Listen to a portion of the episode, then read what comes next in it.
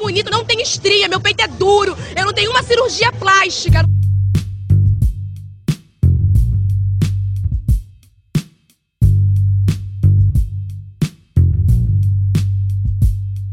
Se hoje acreditamos que existe um tipo de mulher perfeita, é porque ela foi criada e comercializada por uma indústria que tenta nos vender beleza, poder e felicidade. Mas a verdade é que o mercado do sexo e da beleza lucra bilhões de reais por ano, nos vendendo descontentamento e insatisfação sexual. Naomi Wolf destacou esse conceito em O Mito da Beleza. Para a indústria sexual seria contraproducente vender sexo e bem-estar, pois quanto mais frustrados os consumidores estão, mais a indústria lucra. Em meados da década de 70, a beleza feminina considerada ideal começou a ser diretamente vinculada ao sexo. Fotos pornográficas e até anúncios publicitários vendiam a ideia de que as mulheres até poderiam ter prazer sexual se fossem como aquelas modelos. Não demorou muito para a pornografia adotar as práticas violentas e abusivas que dominam este mercado até hoje. A expansão da luta das mulheres por seus direitos causava preocupação na indústria. Então, impor um padrão estético e usar este mesmo corpo para submissão sexual seria um novo instrumento para tentar novamente frear essas mulheres. A pornografia então se encarregou de levar os abusos e violência social contra as mulheres para dentro de suas narrativas, como comenta Kelly Quirino, doutora em comunicação pela Universidade de Brasília. Porque é isso, né? Sexo é desejo, um desejo que está na nossa mente, né? É, claro, tem a questão do toque, do corpo, mas é, a gente cria esse desejo. Então, uh, é, a pornografia se tornou uma mercadoria, né? Se, se, tornou uma forma de lidar com esse desejo que uh, nós temos, até porque nós somos uma sociedade extremamente repressora ainda, né? A gente ainda tem muita dificuldade de trabalhar com a sexualidade. E aí, nesse sentido, práticas que já existem são reproduzindo dentro da pornografia.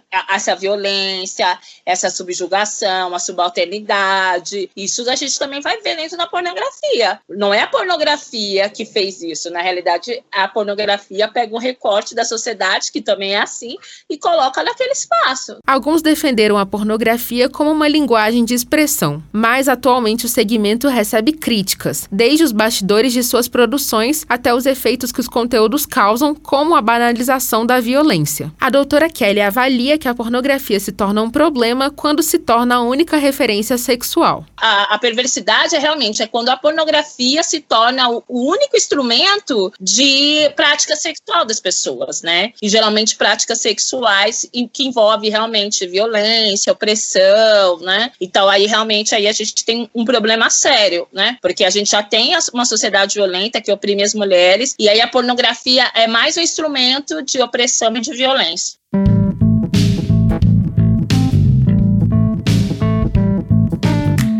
Oi, gente! Sejam bem-vindas, bem-vindes ao último episódio do Entre Paredes. Eu sou Olivia Torres. Eu sou Carolina Honorato e hoje vamos falar sobre a indústria da pornografia e como isso afeta as mulheres, especialmente como afeta a sexualidade. Então, para falar com a gente sobre o assunto, nós temos aqui a Isabela, do podcast O Pessoal é Político. Ela fez um TCC falando sobre o tema da pornografia. Isabela, se apresenta um pouco para a gente, fala quem é você, o que, que você faz. Oi, meu nome é Isabela Graton, eu tenho 24 anos. Eu sou formada na UNB, na FAC, na Faculdade de Comunicação, em jornalismo. E, é, como você falou, meu TCC foi sobre a indústria pornográfica, né? Ele se chama O DNA da Dominação Masculina, Pornografia e a Violência contra as Mulheres. E eu apresentei ele ano passado, né? Em dezembro do ano passado. Então, me formei bem recentemente. e eu também falei bastante sobre pornografia já no nosso podcast, né? O podcast Pessoal é Político eu faço com a minha irmã gêmea, Letícia Nós duas apresentamos ele e é um podcast que a gente fala sobre teoria feminista, né? No momento a gente tá falando sobre o livro Segundo Sexo, clássico da Simone de Beauvoir. Então cada episódio é um capítulo do livro que a gente vai discutindo. Mas na primeira temporada a gente falou sobre um livro da autora Andrea Dor, que é uma feminista radical que foi uma das principais vozes contra a pornografia, né? Então, na primeira temporada a gente falou muito sobre pornografia e também fizemos uma live é, alguns meses atrás porque um post nosso sobre pornografia tinha viralizado. um post bem antigo, um post de 2019. Por algum motivo, esse ano decidiu viralizar, assim, um monte de gente curtiu e compartilhou. E aí deu, obviamente, muitos comentários escrotos e, muita, e muitas Típico, né? tretas. e aí a gente decidiu fazer uma live sobre o assunto. Antes da gente começar a conversar melhor sobre esse assunto, né, eu tenho alguns dados aqui sobre a indústria da pornografia, né? O pornô globalmente vale mais de 100 bilhões de dólares. Existem 25 milhões de sites pornôs e isso representa 12% de todos os sites da internet e 30% de todo o tráfego online, né? Na sua pesquisa você estava me contando antes que você viu os vídeos mais assistidos do Pornhub no Brasil, né? Isso. E aí eu queria que você contasse um pouco pra gente o que que você assistiu, o que que você encontrou de mais assustador, assim, se a gente pode falar Sim. assim. É, eu fui assistir os vídeos do Pornhub justamente porque o Pornhub é o maior site de pornografia que existe no mundo, né, atualmente. Como você mesmo falou, a indústria vale sei lá quantos bilhões. e eu realmente não sei quantos, porque isso é bem. As pessoas não sabem dizer muito bem qual- quanto que fatura por ano, né? Então é uma loucura. Enfim, nos meus nos vídeos que eu analisei, né, pro meu TCC, eu assisti 20 vídeos. Eu tava até contando ali pra vocês, né? Eu, todo fim de semana eu assistia os cinco mais vistos da semana no Brasil, né? Filtrando lá no site e tal. E aí eu pegava os que tinham mais visualizações ali da primeira página, né? E assistindo esses vídeos foi que eu fui pensando em quais temas eu queria analisar, porque foram as coisas que me chamaram mais atenção, assim, quando eu ainda tava no processo de pré-projeto do meu TCC. Uma das coisas que me chamou muita atenção e que eu realmente não sabia que era tão popular assim foi a questão da temática do incesto. Eu realmente eu não sabia que estava tão em alta, principalmente entre meios irmãos, né, na história. O que na minha pesquisa eu sugeri que fosse porque por eles não serem irmãos de sangue, fica parecendo que é um pouquinho menos pior a questão do incesto, quando na verdade segue sendo bem problemática.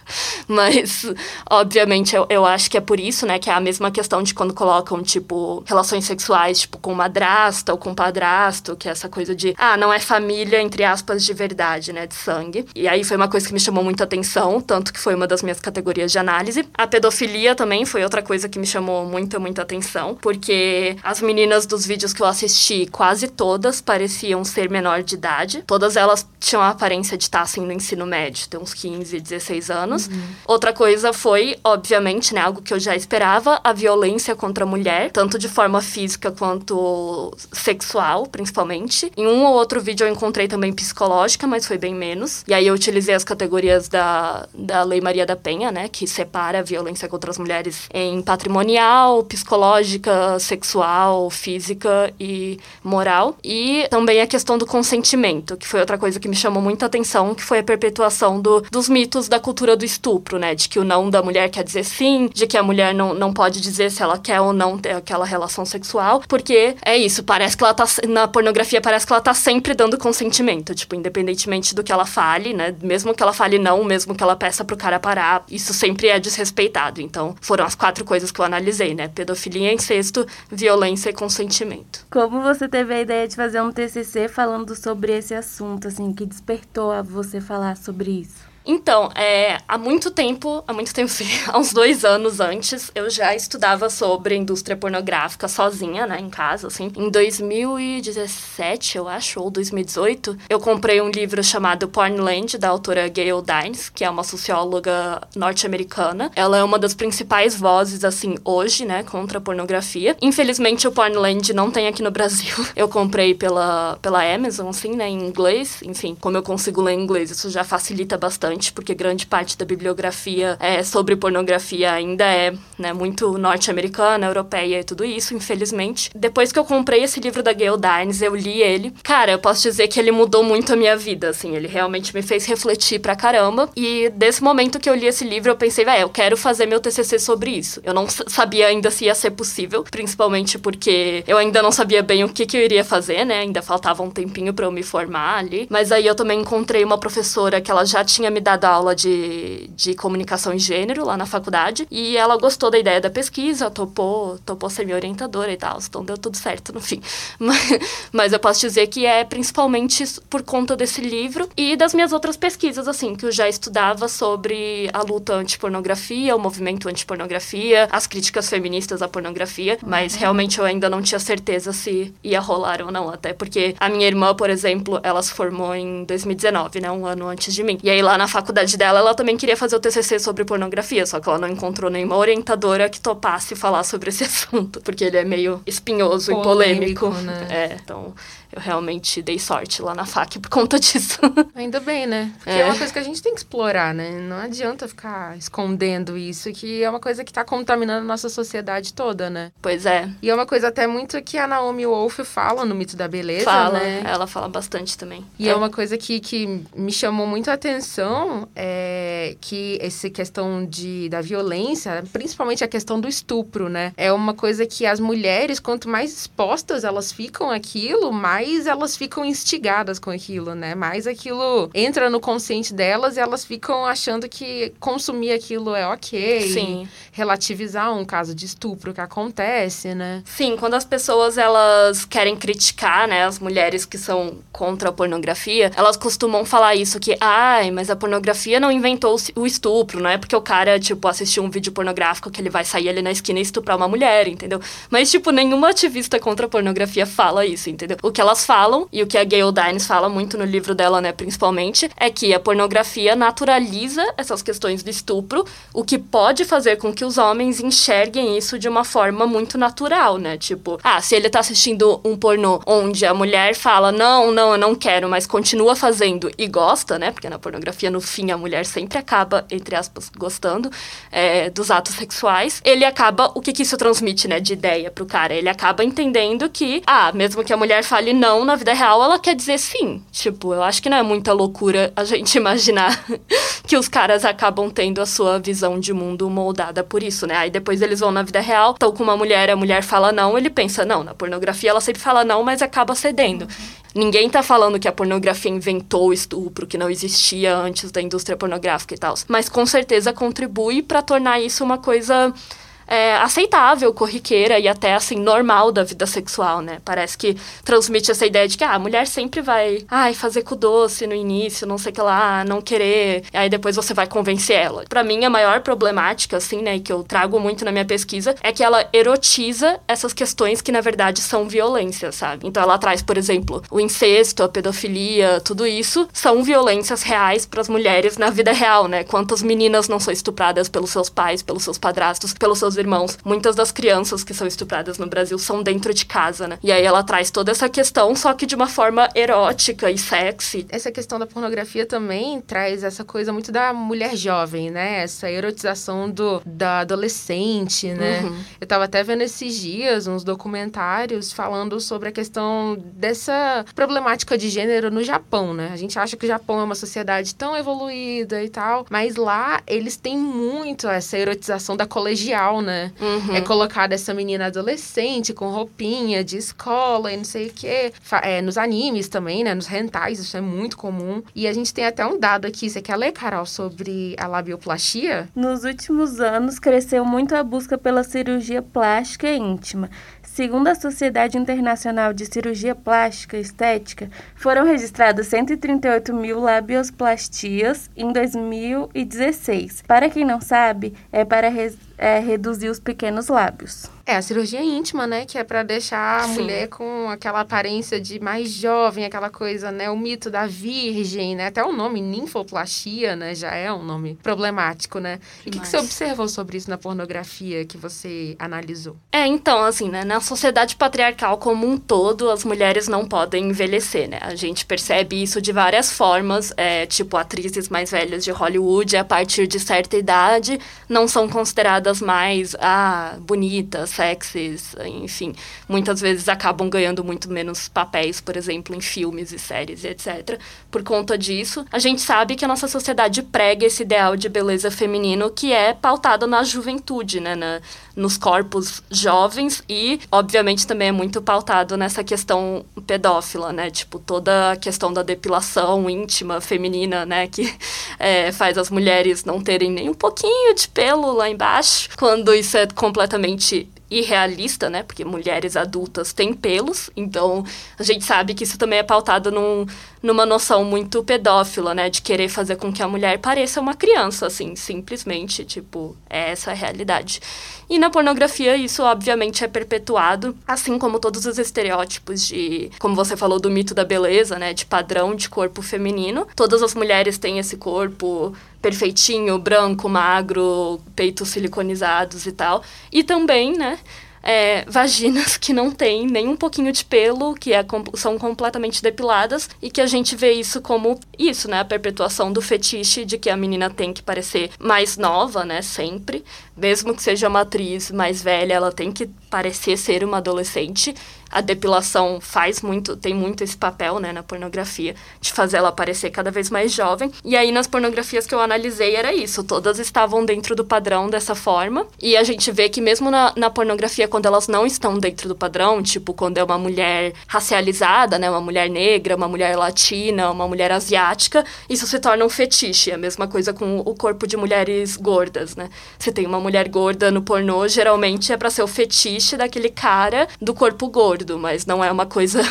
É, enfim, não é uma coisa tipo, ai meu Deus, in inclusivo, que lindo, trazendo novos corpos, mas sim, vamos degradar esse outro corpo e colocar ele como fetiche ali dentro do Pornhub. Ele vai estar especificamente na tag de gordas, na tag de negras na tag de mulheres asiáticas, entendeu? E sempre traz os estereótipos, obviamente, relacionados a mulheres negras, a mulheres gordas, a mulheres, enfim.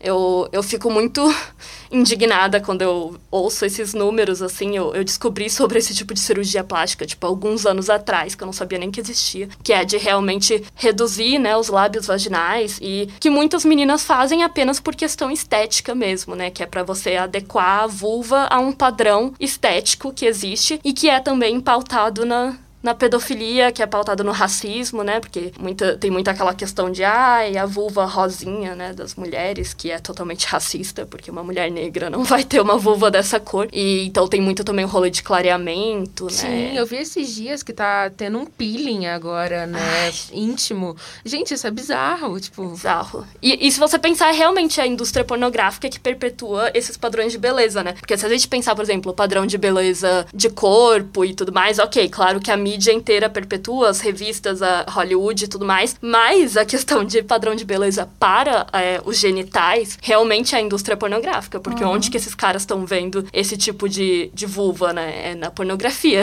Por que, que eles querem esse tipo? Porque. E você consegue ver até as tendências, assim, né? Porque antigamente, por exemplo, o que tava na moda era a mulher ter pelos na, na vagina, né? No, nos pornôs dos anos 70, 80, as mulheres apareciam com pelos. Aí hoje em dia, no, nos pornôs, ela aparece completamente sem pelo nenhum. E aí aumenta o número de mulheres que querem fazer essa depilação completa, é, completa, né? Nas partes íntimas. Uhum. Então, no quesito perpetuar esses, esses padrões, seja da, dos lábios, né, serem menores, da cor, da vulva e da questão de estar totalmente sem pelos, é completamente a pornografia, né? Perpetuando. E é uma violência que é completamente completamente normalizada e aceita, né? Tipo, é. não, tranquilo, você vai lá se cortar toda, vai lá, é, é para um bem maior, é para o seu bem-estar. Ah, é pra autoestima. É bizarro, é bizarro. Tipo assim, sério, ok. Claro que a autoestima é um problema, mas assim, sabe, se pelo menos as meninas fizessem uma terapia antes de recorrer logo à cirurgia plástica, sabe? para tentar resolver essas questões de autoestima, porque problemas com autoestima todos nós temos, sabe? Mas não quer dizer que a solução ideal seja, né, ir pra.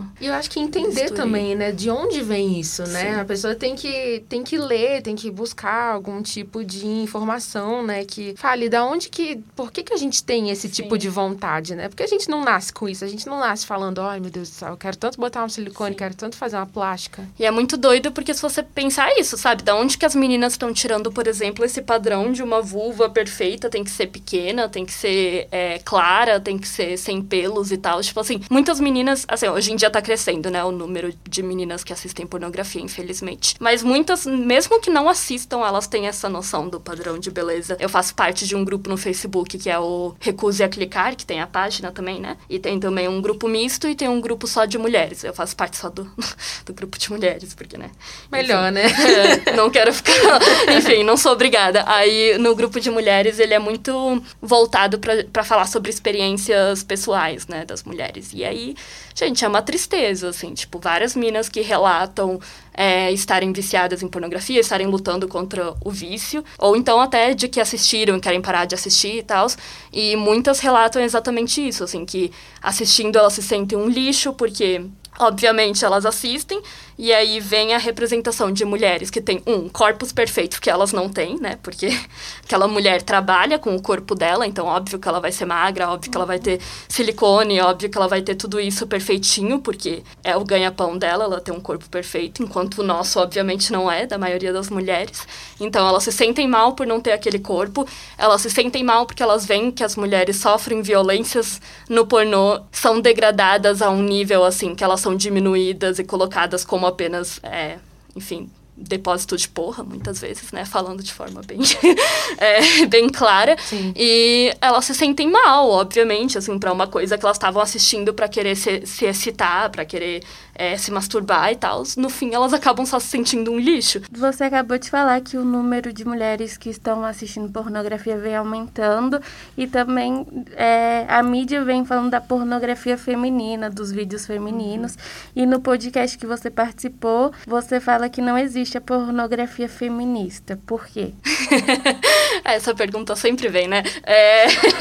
Já, é, eu sei. Porque tá, tá ficando muito mais popular recentemente mesmo, né? Porque eu, simplesmente, assim, o feminismo que eu acredito é, é, contra a pornografia. Então, não é possível você falar que existe uma pornografia feminista.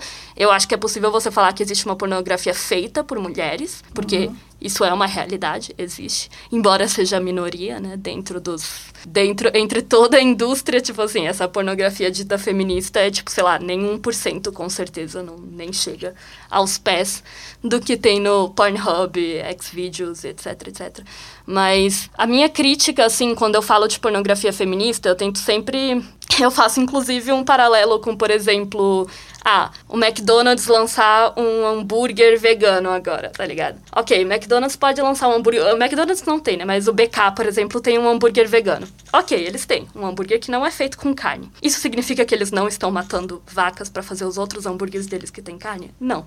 Significa que eles estão achando um novo nicho de mercado, que é o nicho das pessoas vegetarianas e veganas. Uhum. E estão ganhando mais dinheiro, porque essas pessoas que antes não comeriam no Burger King agora comem. Então, para mim, eu vejo a pornografia entre aspas, feminista, da mesma forma. Não é uma revolução, não é uma coisa que está mudando a indústria nem nada, é só um outro nicho de mercado, entendeu?